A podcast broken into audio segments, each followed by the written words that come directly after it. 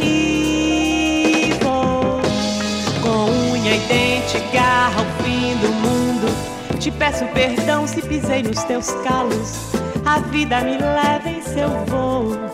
Uma das cantoras mais originais e promissoras dessa nova safra da música brasileira. Eu entrevistei a Laura Lavieri, eu falei uma coisa parecida sobre ela esses dias. É, M, nova MPB é um termo muito ruim, né? MPB em si é um termo muito, muito estranho. Dona de uma estética sonora sensual, mas obscura, escura, dark. Dona de uma estética visual sexy, mas ao mesmo tempo low profile. É de contrapontos que a minha convidada de hoje se estabelece como essa mulher maravilhosa. Dona Tica, se apresenta pra gente, pra quem não te conhece. Oi, Gabriel. Oi, ouvintes. Ah, você me apresentou, eu deixo com você. Você que é o cara da resenha. É? Eu gosto, é gostoso a gente é, ver o que causa, né, a- as observações das pessoas. Deve, deve ser um estranhamento você ser resenhada por uma outra pessoa que você. Enfim, a gente, a gente se conhece, mas não Sim. pessoalmente. Então, Eu acho acho que, que o mais estranho. se fizessem o mesmo sobre mim, eu acharia Eu acho muito que o estranho. mais, estra- mais estranho ainda é a gente ter que resenhar sobre a gente mesmo. Isso é pior ainda, sabe? Porque a gente sempre, É desde o começo da carreira, a gente tem que definir um pouco, né? O nosso som e o seu estilo. E é como você falou, de qualquer forma parece que fica um pouco genérico se enquadrar na MPB. É, eu vivo é, passando por isso, né? Tipo.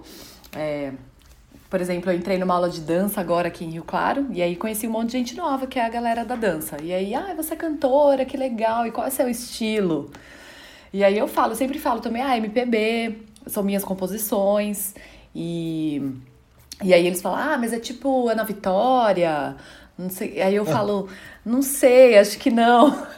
acho que tem uma coisa mais rock and roll, é, tem uma... Eu fiz, é engraçado, é uma coincidência, porque eu fiz exatamente essa mesma pergunta pra uma das, das artistas que eu convidei essa, que eu convidei Uhum. pra conversar essa semana. Eu perguntei, como é que é pra você se rotular? Porque, enfim, é a Laura Lavieri, Sim. que ela fez um disco que, tipo, nossa, são, é uma mescla muito grande de gêneros. Só que existe essa. Eu não sei como é que é por parte de vocês. Você disse que sim, mas por parte do público. Então, assim, ah, eu ouço a Tica, que é uma cantora de É, tananã, de rock, de sim, eletrônico, de MPB. Exatamente. Então é difícil e às vezes pode até ser uma coisa meio violenta, porque, por exemplo, é muito difícil achar uma artista hoje que, e falo da minha perspectiva como pesquisador, que eu consiga colocar numa caixinha. Ah, então a Tica é uma cantora de. Exi- existe o, o termo samba Uhum. progressivo que a mídia usou pra te definir. E, tipo assim, é um termo inventado ali pra Sim. você, porque eu, pelo menos, nunca tinha ouvido falar. Então, precisa, precisa se criar novas caixinhas pra colocar as novas Sim. cantoras que estão surgindo. E que bom! É, eu entendo. bom. Por isso que eu entendo penso- totalmente as pessoas quererem uma definição. É importante mesmo, porque senão fica muito vago, né? Ah, então, é, o que essa cantora canta, enfim.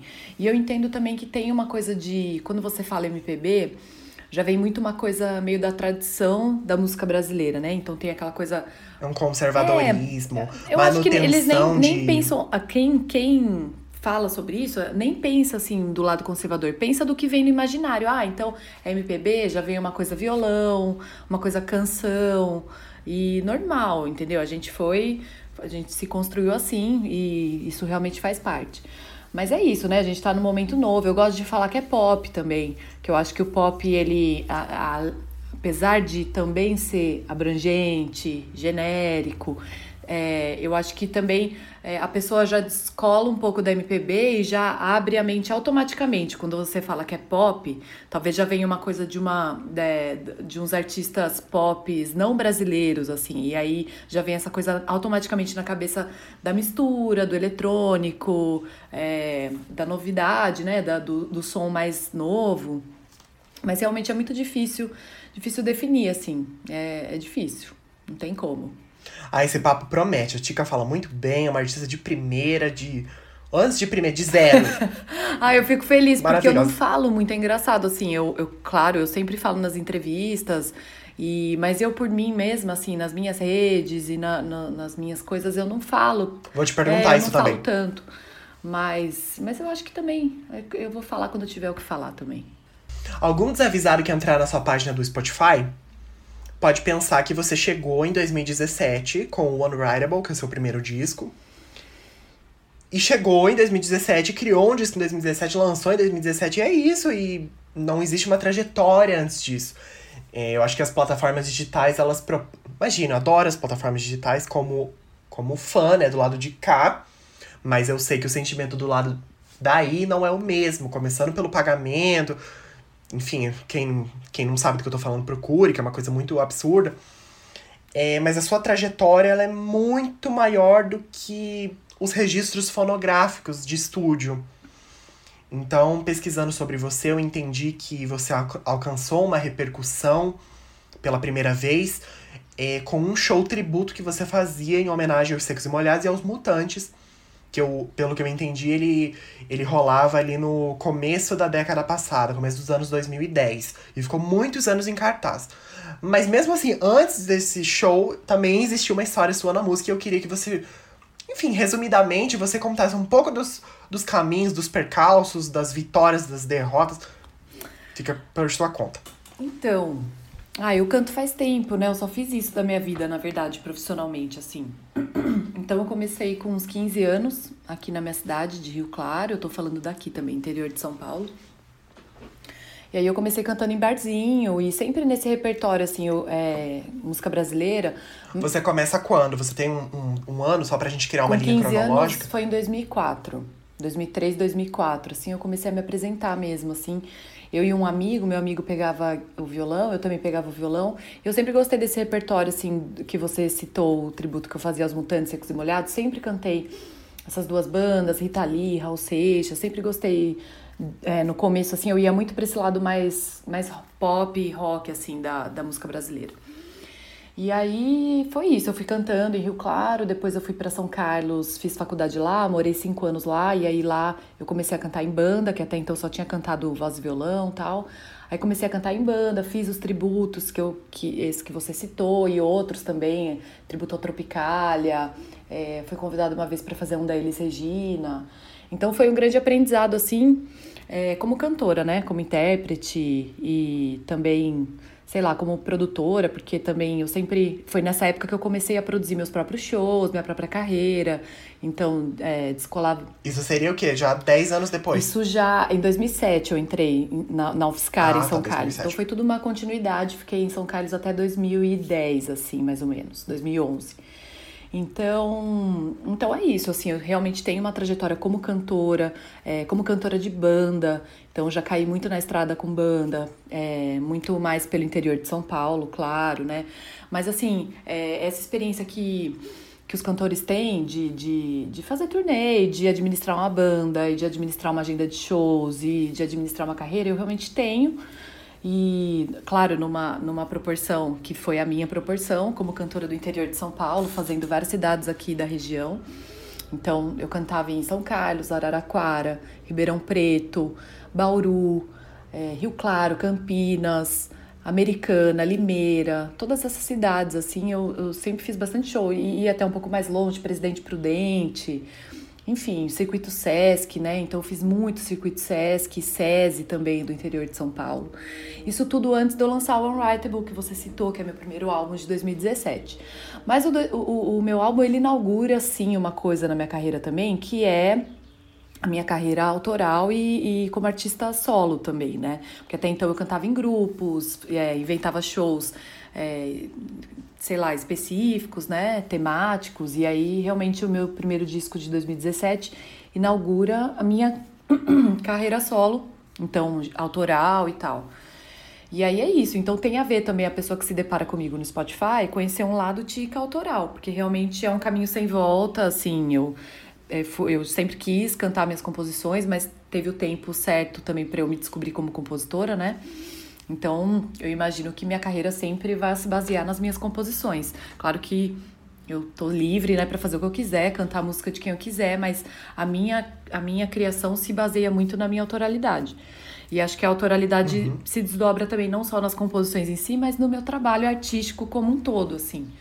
Mas então é isso. Então acho que tem as duas coisas. Realmente eu tenho uma história assim, e eu acho que isso foi muito importante. Eu reconheço cada vez mais o valor de eu já ter tido essa história prévia antes de lançar meu disco, porque quando eu lancei meu disco e eu comecei a atingir outros lugares, né, me conectar com outros artistas, muito mais é, bombado, sei lá, uma galera que eu admirava, que eu era fã e que eu comecei a encontrar com eles de igual para igual, assim, eu também já tinha minha vivência, eu não tava ali, sabe, é, de alegre, eu tava ali porque realmente eu tive uma caminhada, eu podia conversar com eles eu podia fazer meu disco, eu mesma que produzi meu disco, meu primeiro álbum. Então eu tinha essa capacidade de produzir, eu tinha essa capacidade de circular pelos espaços, pelos lugares, pelas turmas da música, realmente porque eu tive essa vivência. Eu, eu já, eu, né, na, na, em devidas proporções, eu, eu sabia do que eu estava fazendo, do que eu estava falando ali. E o seu nome é Marina. Marina. Marina, Marina Casonato. Eu gostaria que você comentasse, eu sei da história, mas acho importante você você citar, da onde que surgiu a Tica, o nome artístico Tica? É, desde pequenininha, aí me chamavam de Tica, meu pai, e, e desde pequenininha mesmo, bem, bem piquititica. E aí os amigos, tal, teve essa época, da, eu peguei bem a fase do começo da internet, assim, do, das, do bate-papo, né, então ICQ, Mickey, e aí eu entrava como Tica também na internet, então meus amigos também começaram a me chamar de Tica na escola, tal. E aí, quando eu fui fazer meu primeiro show, que foi esse, quando eu tinha uns 15 anos, estava na escola ainda, eu tive que decidir, né? Porque ia sair o nome no, no. Ia sair uma notinha no jornal, eu até tenho essa notinha, eu achei esses dias aqui guardada. Ia sair o nome, no, uma notinha no jornal, ia sair divulgação, aí eu coloquei Tica, assim, não pensei muito. Não, eu, em nenhum momento eu pensei em colocar Marina Casonato. Apesar de gostar do nome Marina, o Casonato junto já deixava uma coisa muito formal, muito grande e tal. E aí ficou. E é engraçado porque geralmente a gente. Eu, eu imagino que, por exemplo. Eu, se eu fosse artista, eu ia olhar para uma coisa que eu fiz há seis meses e já ia reprovar. Então, eu imagino você que escolheu seu nome artístico com 15 anos, há 15 anos, e isso continua dando certo até hoje. Isso mostra que você tem uma consistência, é diferente é, de mim. foi, mas eu, mas eu acho que foi também, eu entendo totalmente. Eu, eu tenho vários amigos que passaram por isso, que mudaram o nome. Os meus grandes amigos, por exemplo, o Otto. O, Otto, ele chama Otto Maximiliano. E ele falou que ele, no começo da carreira, o nome artístico dele quase foi Otto Max. O Júnior Barreto é, é Júnior, né? É Ivanildo Barreto Júnior, nome dele. Então ele colocou inicialmente Júnior Barreto. E aí depois ele decidiu fazer o Júnior Barreto, sem o R, né? Então são coisas que. E dependendo do artista, isso prejudica um pouco, por exemplo, a, a pesquisa de uma pessoa como Sim, eu, assim. Claro. Eu, eu, vou, eu vou lá pesquisar, por exemplo, Tica, mas eu descobri que você também se apresentava como Marina é. Casonato. Aí até eu descobri Sim. isso, já foi uma outra pesquisa que talvez eu nem consegui é. acessar. Então eu acho que faz parte mesmo esse, esse, esse processo, né, do nome artístico, mas realmente eu tive essa felicidade de nunca questionar o meu, assim, nunca cair em, em paranoia com o meu nome, sempre gostei. É, eu, eu, que bom que você tem essa eu constância, gosto de, essa consistência. de ter escolhido desde o começo, desde essa época, com 12 anos, quando eu entrava na internet, já era com K também o Tica. Eu gosto disso. Eu acho que é bem. A, a, a, a, consoante é bem mais forte que C. Se fosse Tica com C, eu já não ia gostar muito. Tica com K, eu gosto muito mais. Mas tem isso, é, um, é, um, é esse processo. E aí, claro, teve fases que, por exemplo, aqui em Rio Claro, que o jornalismo, sei lá, é um pouco mais amador. É, várias vezes eles iam colocar coisa minha no jornal e saía Tica Casonato. Não só por ser amador, mas também por conhecer é, minha trajetória, como eu sou natural daqui, né? Então a galera sabe que eu sou Casonato. Então eu colocava Tica Casonato, eu ficava puta, eu falava, meu, como assim? Puta desrespeito, não é meu nome, Tica Casonato. Então tem essas coisas, como não tem sobrenome, né? Tem, às vezes, a galera dá uma pirada. E quando eu fui criar minhas redes, eu também tive que escolher. Então, Tica Music, né? Todas as minhas redes, Instagram, YouTube. E aí, é, é, também nesse momento tive uma dúvida se eu colocava Tica Música ou Tica Music, mas eu já coloquei Music para ser mais, sei lá, mais, mais universal mesmo. Tica já é um nome que não é propriamente brasileiro, né? E, e aí eu. Por causa do carro. E aí isso até foi uma coisa que eu me diverti assim no meu primeiro disco de ter colocado o título de Unwritable e porque eu achava que junto com Tica virava uma coisa assim que poderia ser de qualquer lugar, sabe? Você não define muito bem. E eu fiz uma brincadeira, eu achei que isso. Eu tentei usar isso ao meu favor em vez de ficar pirando assim. E, e é isso. Vamos aí na, na, na, que massa. Nas avent se aventurando, né? Tica inescrevível. É. que Tica, você já comentou ali no. Porque inescrevível também nem existe, né? Mas pode ser, pode ser. Ah, Aqui Ah, faz neologismo sentido, existiu tem, pro teu tem disco. seu espaço. Você já comentou ali no começo da nossa conversa que você é uma pessoa que não aparece muito. Então, você tem três clipes. é, quando compara-se com a sua discografia, que ela é comprida, você só fez três clipes. Que é o clipe de 72 horas, que é um clipe vertical. Feito de iPhone E clipes. mesmo. Então, daí clipes é, oficialmente de estúdio é, é o Outro Dia, que é recente. Uhum. E o Nós, que acho que é de 2019, né? Você não aparece falando no seu stories. Oi, pessoal, olha aqui o meu Uhum. look de hoje. Você não faz publi. É, as fotos mais marcantes do seu Instagram, pra mim, são fotos que aparece só um pedacinho do teu corpo, um pedacinho do rosto. Não aparece o corpo inteiro, o rosto inteiro com clareza. E esse tipo de presença, ela é- é, Daí você tem que me responder, mas ela parece. é, existe essa impressão de ser uma coisa que não é pensada. É, Ai, não pensei, eu simplesmente sou assim, mas a gente sabe que em alguns casos não é. E no seu caso, eu acho que, que é isso que desperta a atenção do seu público. Eu, a primeira vez que entrei no Instagram, eu falei: Uau, quem é essa mulher? Essa mulher misteriosa, essa mulher enigmática, que não posta stories todo dia, e quando posta, posta coisas misteriosas, posta vídeos sem som. Isso, nossa, isso eu fico arrepiado. Eu fico pensando: o que, que essa mulher tá cantando? O que, que, ela, o que, que ela tá fazendo ali? Então a pergunta que eu tenho pra te fazer, depois dessa introdução enorme que eu dei, é como. A pergunta é como é que você faz pra sustentar essa estética low profile? É, é uma coisa natural ou é uma coisa que você faz. que existe um trabalho por trás? Porque eu super imagino sendo natural, mas eu também imagino havendo um trabalho por trás. Sim. Ah, muito legal sua pergunta. E, assim, tem as duas coisas, né? Eu tenho um cuidado com a minha carreira muito grande, assim, porque realmente é um sonho de vida, né? Desde criança eu quero ser cantora e trabalhei para isso, me construí para isso. Então, realmente, a minha carreira de cantora é um lugar muito sagrado para mim. É o meu espaço, é o meu trabalho, é onde eu posso ser o que eu quiser, onde ninguém vai meter, é, é, sabe, a, a mão, ninguém vai dizer o que eu tenho que fazer, o que eu preciso fazer. É o meu espaço, sabe? Então, tem um trabalho sim que é nesse sentido de, de eu ter muito cuidado com isso. E eu, não querer, tipo, me render a alguma fórmula ou me desesperar para alguma coisa, porque é um sonho de vida. Se, se a gente tem uma expectativa de vida de 80 anos, eu não tenho por que fazer uma coisa para que fique para, sei lá, ter algum resultado daqui a um ano. Não, eu estou construindo minha carreira que está completamente atrelada à minha vida.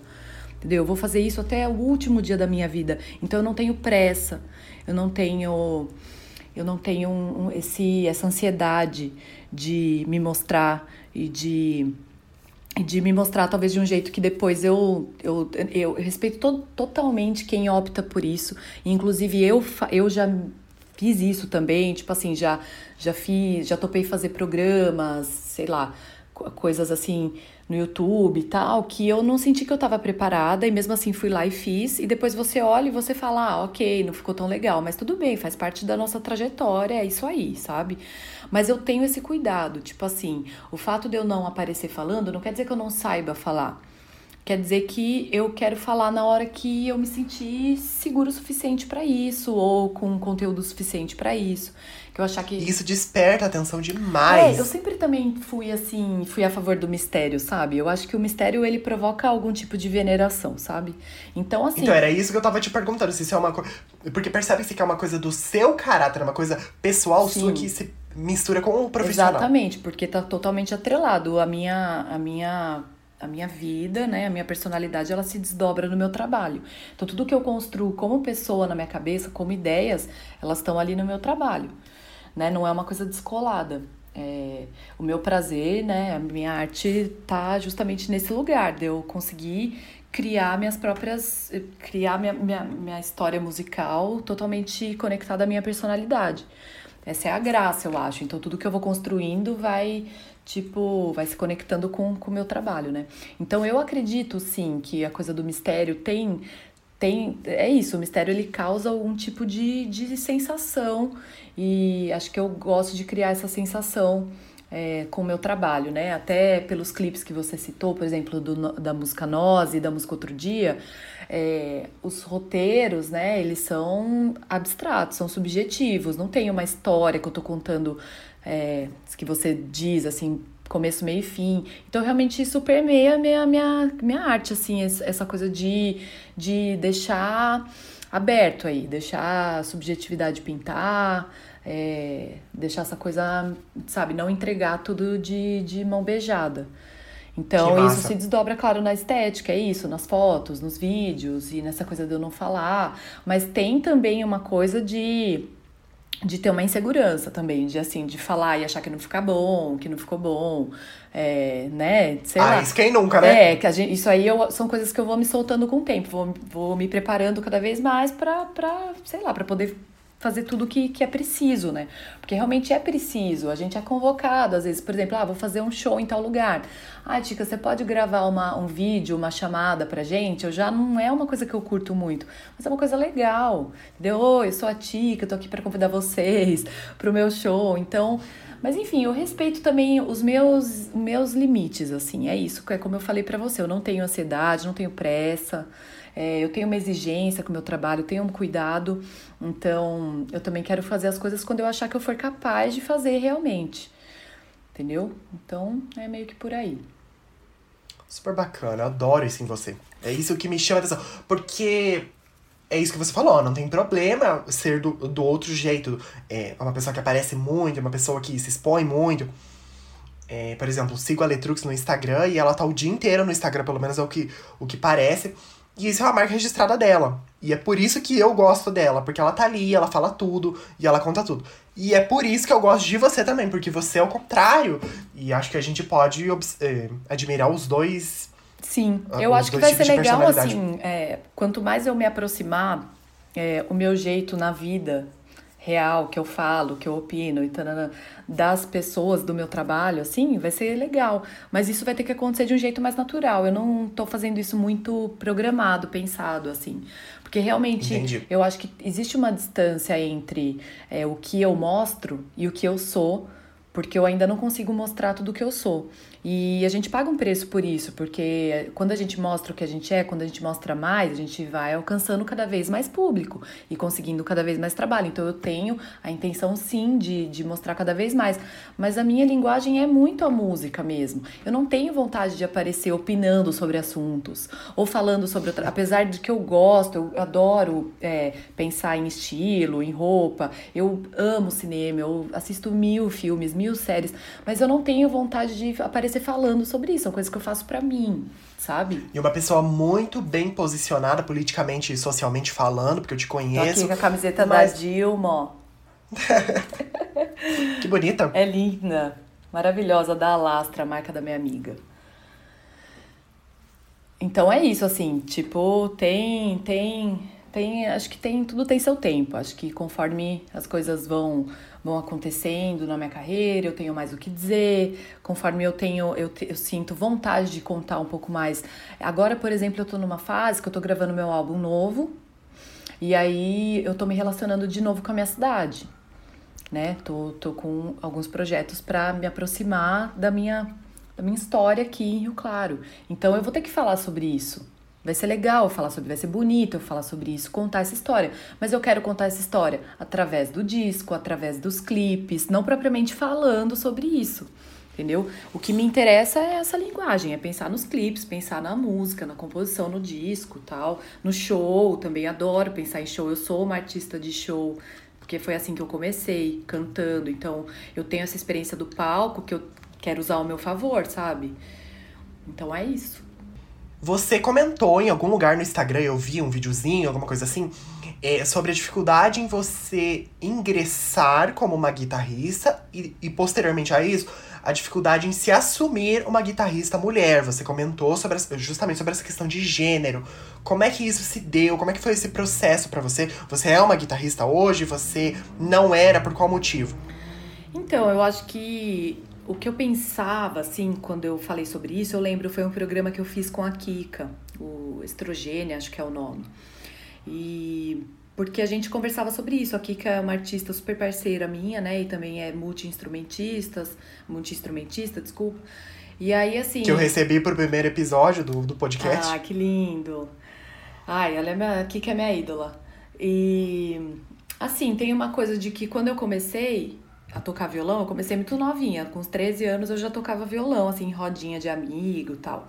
E assim, eu não via nenhuma mulher tocando guitarra, nem, nem na vida, assim, na, na escola, sei lá, em qualquer lugar, e nem na mídia também. Não tinha mulher guitarrista na TV, em banda, em lugar nenhum.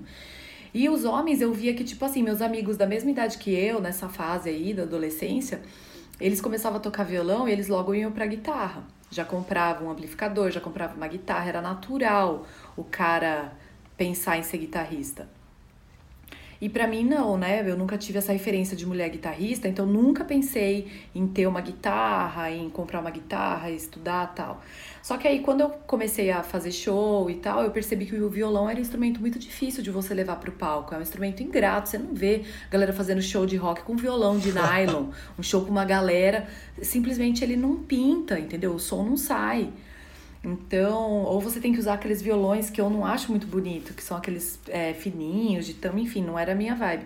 Eu falei assim, meu. A impressão que eu tenho como público é de que o violão é uma coisa muito. Intimista, é, pensando, né?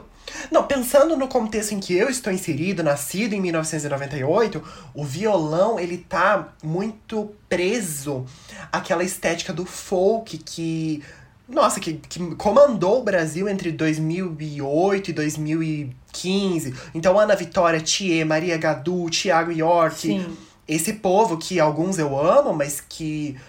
Isso não é a opinião da Tica, é a minha opinião. Tica está eximida desse, desse comentário. Mas é uma coisa que, para mim, é muito datado. Então, são coisas que eu escuto hoje e falo. Fez sentido pra época, mas envelheceu que nem leite. Uhum.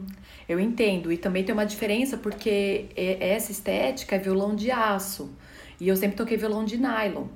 Então, para mim também não tinha nada a ver eu tocar violão de aço, não era, não fazia parte do meu estilo. São dois instrumentos muito diferentes, violão de nylon e violão de aço. Enfim, e aí, só que eu sempre toquei violão e eu queria levar isso. Isso que você falou de ser muito intimista, acho que resume bem. É. E assim, apesar de eu, de eu, de eu sempre tocar violão, eu não conseguia levar isso pro palco justamente por essa limitação do instrumento em si, né? E aí então eu só fui comprar uma guitarra com 28 anos de idade. Tipo assim, porque realmente eu queria levar esse meu lado instrumentista pro palco, né, pro meu show, só que com o violão não rolava. E aí só com 28 anos de idade que eu fui comprar uma guitarra. Até Ontem. É, e até hoje, Foi até ontem. hoje eu não tenho amplificador entendeu? Eu, eu uso, eu ligo na minha caixa de som, que não é um amplificador de guitarra, é uma caixa ativa, que para quem entende, tipo, é muito diferente, não, você não tira um som de guitarra no, na caixa, assim, você só tira um som de guitarra num amplificador de guitarra. Então, até hoje, eu estou me construindo como guitarrista. Mas é, para esse meu novo trabalho, a guitarra tá totalmente presente. Eu vou tocar guitarra no meu show, eu vou ser a guitarrista do meu show. E a minha última pergunta é justamente sobre esse seu futuro, esse próximo projeto que você está construindo. Então, dando uma olhada na, na sua discografia, quando é, pensamos em registro, né? E quando a gente pensa em registro, a gente acaba excluindo uma parte da história do artista, como eu, eu comentei logo no começo lá, que a pessoa entra no teu Spotify e vê pouca coisa. Então, em 2014, você tem aquele primeiro EP, é, no qual você ainda estava descobrindo a sua imagem, o seu som, e pelo que eu entendo, você descobriu que não era nada daquilo. Inclusive, esse trabalho não está disponível na internet, acho que talvez no SoundCloud, uma coisa assim. 2017 você lança o seu primeiro álbum, Unwritable, um pop, mas um pop muito obscuro, muito não obscuro, mas escuro, dark. É, aí em 2019 você lança o Nós, que para mim até agora é o seu auge artístico, que é um pequeno EP, que pena que é um EP, porque quem ouve tem abstinência, fala por mim. É um EP bem introspectivo, que foi idealizado por você durante uma turnê em Portugal. E agora para 2022, ou talvez 2021, você, se você puder, você me, me conta. Você tá aí preparando seu segundo disco, dirigido por alguém que eu não sei se você pode comentar. Eu queria que você contasse um pouquinho, finalizasse o podcast fazendo uma publi sobre você, vai que esse podcast viraliza. Ah, É legal. isso, diga. Putz, essa nova fase tá sendo bem legal pra mim, assim, porque eu tô realmente animada, sabe? E isso é tudo pro artista, assim, né? Você acordar sonhando com a parada e, e esse sonho aí mobiliza, né? O seu dia, suas, suas ações, enfim, tô super feliz de pensar nesse meu disco novo, que tem direção artística do Otto e produção musical do Rovilson Pascoal, que é meu conterrâneo, inclusive, daqui de Rio Claro. Tem um estúdio em São Paulo, já tá em São Paulo há muitos anos, mas é meu conterrâneo. E assim, eu pretendo sim lançar alguma coisa ainda esse ano, pelo menos um single, um clipe, eu quero. Mas o disco. Você já lançou uns videozinhos stripped, né? Pelados no seu, no seu Instagram de, da música é, Avalanche. Avalanche Atrás e... daquela Noite. Atrás daquela noite. É verdade, noite. são duas músicas que vão estar no álbum. E aí eu lancei numa versão bem intimista, assim, né? Porque tava ali no auge da pandemia. Só que aquele desejo de, de mostrar alguma coisa, então aí eu só chamei um amigo que captou o som e, e a imagem, o Gimme, que eu adorei. Foi muito legal ter feito isso com ele na pandemia, mas foi isso, foram, fomos só nós dois. E aí registrei essas duas músicas inéditas que são parcerias com galera que já é, já é parceira desde o meu primeiro disco, Alice Coutinho e o Otto. enfim, assim, é, elas vão ganhar versões muito diferentes no álbum, né? Mas eu tô feliz, cara, com esse álbum, porque é, tá sendo. Eu, eu acho que eu tô amarrando muita coisa nele. Eu tô amarrando tudo, assim, nele. Eu tô amarrando desde esse começo de tudo que a gente falou, do meu início aqui em Rio Claro, até tudo que eu passei em São Paulo, no disco, no primeiro disco.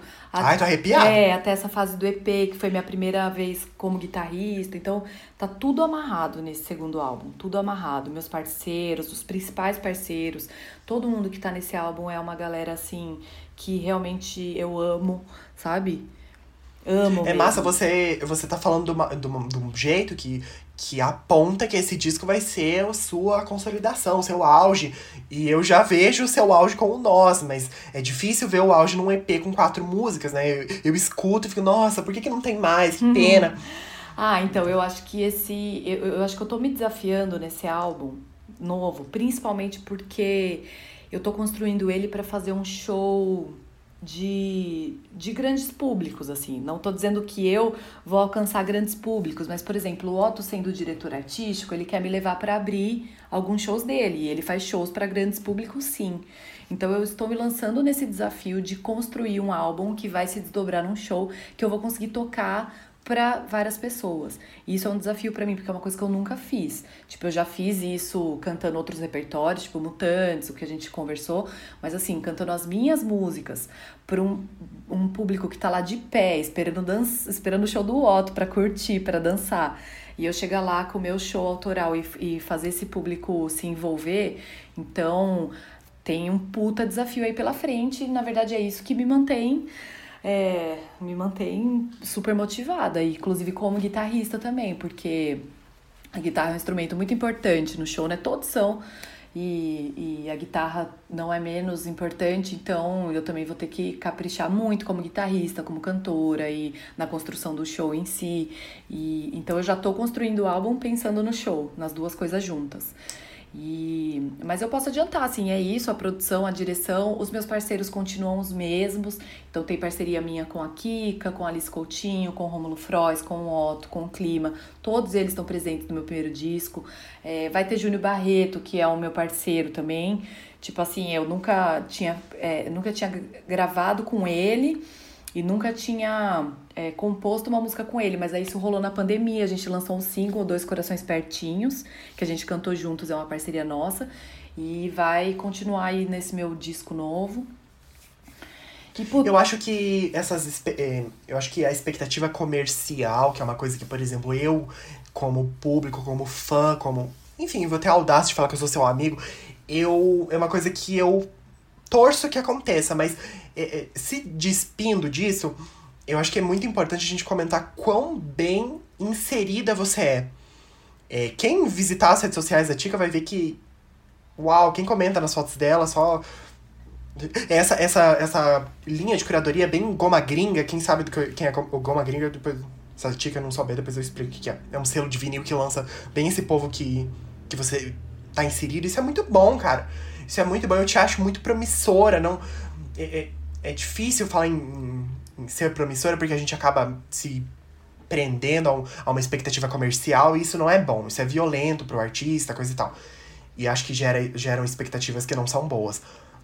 Mas eu torço, eu torço super e eu acho que super você tem culhão para fazer as pessoas que estão em pé esperando o Otto caírem na sua. É isso. Né? O, é o Otto não te colocaria. Eu não acho que seja um desafio, acho que já tá comprado, já tá consolidado. Eu acho que o Otto jamais te colocaria nessa posição se ele achasse que.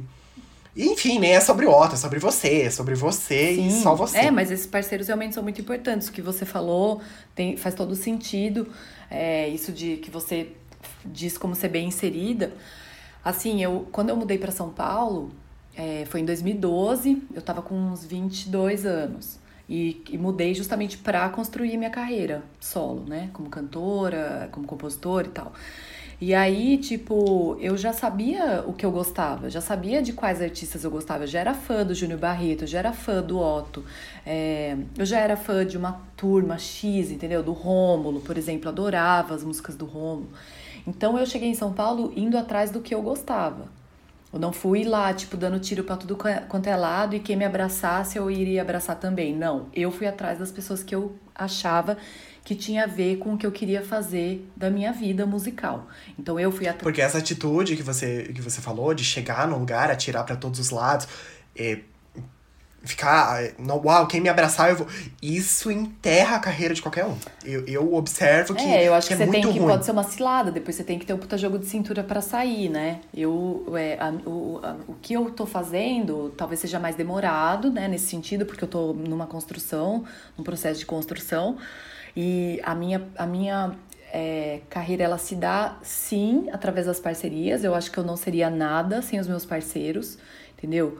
É, então, é isso, tipo, eu fui muito cara de pau nesse começo aí, que eu cheguei em São Paulo, eu fui muito cara de pau, de chegar nos lugares sozinha e, e falar, ó, oh, sou sua fã, pro Júnior Barreto, sou sua fã, é, eu sou a Tica, sou cantora, vim de Rio Claro e sou sua fã. E vai no meu show, vou fazer um show no boteco semana que vem, cantando MPB, vai lá. E aí o cara realmente aparecia e levava mais dois amigos e contava pro Otto que ele me viu cantar e achou muito legal. Aí o Otto chega e fala: Tica, cola aí no meu show, que me falaram que você é muito legal, entendeu? Aí cheguei pro Rômulo, na cara de pau, e falei: Rômulo, fiz uma música, posso posso te mostrar, você anima de fazer uma letra, também gosto muito da Alice, que é sua esposa, como letrista, queria também mandar uma música para ela. Aí, então foi nessa cara de pau aí, só que nunca é, dando ponto sem nó, sempre na cara de pau com pessoas que eu realmente queria trabalhar, que eu admirava e que. Caramba, se me desse, história é muito inspiradora. É, cara. se me desse uma chance, eu falei, nossa, ia ser incrível. E aí, por exemplo. E todos deram. É, e aí foi rolando, claro que daí sim o mérito meu, porque os caras não iam trabalhar comigo se não fosse massa, né? Se a música não fosse boa, realmente não ia rolar. Então, claro que é uma junção de tudo aí. E eu lembro de uma coisa que foi muito importante para mim, assim, porque eu não tinha álbum lançado ainda, foi em 2015. Eu já estava em São Paulo ali fazia uns três anos, já tinha lançado o EP, já estava cantando em algumas casas de shows autorais tal, mas não tinha lançado meu disco ainda. E aí eu conheci a Mercedes Tristão, que é a idealizadora daquele programa Cantoras do Brasil, do Canal Brasil. E é um programa que eu, assim, amava, assim, desde quando eu morava em São Carlos, eu assistia e falava, nossa, é o auge da cantora, participar desse programa lindo, com, essa, com esse repertório lindo, com esses arranjos, com essa estética tal. E eu conheci a Mercedes e fui cara de pau também, de, de me apresentar para ela, de falar para ela assistir algum show meu, tal, tal, tal. E ela me convidou para cantar no programa, na quarta temporada do Cantoras do Brasil. Tá aí, eu não sabia disso. Então, assim, é, e, e aquilo foi muito importante para mim, porque eu não tinha álbum lançado, então ela ter ter dado esse voto de confiança para mim, sabe? E foi lindo, cara, foi lindo. O episódio tá completo no Vimeo. Eu não pude subir no YouTube porque o canal Brasil é da Globo, né? E aí quando eu, toda vez que eu subia, eles cortavam, mas no Vimeo tá lá. Quem digitar Tica Cantoras do Brasil dá para assistir o episódio na íntegra. E é isso, é um programa que eu me orgulho muito, eu não tinha disco ainda. Então foi nessa cara de pau que eu fui me inserindo. E aí, por exemplo, esse dia que eu fui gravar o Cantoras do Brasil foi no na YB, que é a minha atual gravadora. Então, o dia que eu passei lá gravando Cantores do Brasil, eu já fui lá conhecer o engenheiro de som da YB, o dono da gravadora. E aí, Ai, e aí depois fui marquei uma reunião com o dono da um ano depois, né? Eu marquei uma reunião com o dono da gravadora e falei, olha, tenho esse repertório com esses parceiros. Você acha que eu consigo entrar pra, pra gravadora? Você acha que tem alguma possibilidade? O cara me enrolou depois de um mês, ele falou, Tica, vem Então. Ah, eu quero ser assim. É, foi cada passo, foi, foi uma estratégia assim. Eu tenho uma estratégia eterna na minha cabeça rolando, porque eu vivo disso, porque é minha vida. E. Caramba, cara, a tua história é muito massa. E aí é isso. Então, meu primeiro disco saiu pela YB, que também foi uma puta conquista para mim, porque eu lembro que quando eu mudei para São Paulo, eu via os artistas da YB, tipo assim, eu lembro que era Lourdes da Luz. É, sei lá. E aí eu falava, nossa, que legal, cara, que gravadora massa, sabe? E daí, uns três anos depois, tava eu lá. Três anos nada, né? Cinco anos depois, tava eu lá na gravadora. Então é conquista, né? Coisas que a gente vai conquistando. Tipo, o Otto ser meu diretor artístico hoje é a primeira direção artística do Otto. Pô, o Otto é um artista que eu admiro muito, assim, muito. Desde que eu tenho 17 anos de idade, que eu vi o show dele. Eu falei, o que, que esse cara dançando no palco, fazendo esse show pra essa praça de Ribeirão Preto, todo mundo pirando, todo mundo dançando. Eu falava, quem que é esse cara com essas músicas maravilhosas? Tipo, o cara conseguir fazer esse show com aquela música que ele tem, a qualidade da poesia do cara e conseguir fazer um show pra galera pirar, eu achava aquilo muito incrível, sabe? E hoje ele é diretor artístico do meu álbum. É, e vai ser a primeira vez que ele faz isso sem ser para um álbum dele, assim. Então, eu tô, tô feliz, tô confiante, tô motivada, tô, tô, tamo aí, cara, tamo aí.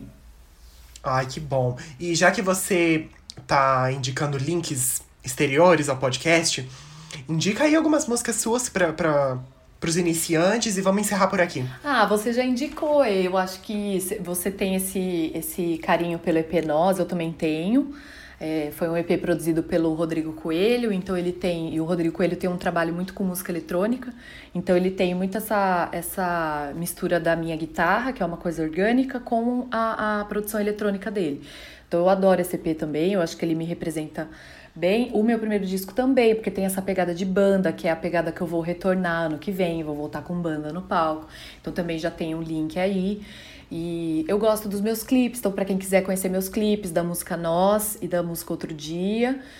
E, e também esse single que eu fiz com o Júnior Barreto, muito legal também, Dois Corações Pertinhos. E no meu Instagram eu sou super ativa, sempre que tem novidade eu posto lá. E pretendo lançar um single já do disco novo esse ano ainda. Que sorte a minha de ter por aqui. Ah, que sorte a minha você me querer aí nas suas, nesse monte de cantores que você conhece, admira, eu tá entre elas, você achar que vale a pena a gente bater essa bola. Muito importante para mim. Tica, muito obrigado. Obrigada a você, achei aí, viu? Beijo grande. Beijo.